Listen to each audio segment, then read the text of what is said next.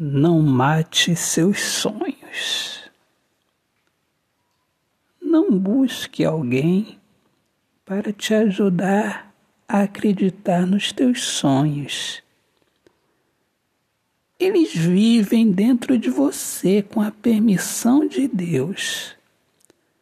Mas se você não tiver atitude, teus sonhos morrerão nem Deus nada pode fazer.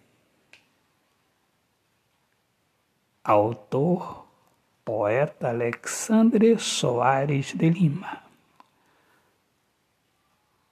Minhas amigas amadas, meus amigos queridos, um excelente dia. Eu sou Alexandre Soares de Lima, poeta que fala sobre a importância de viver na luz do amor.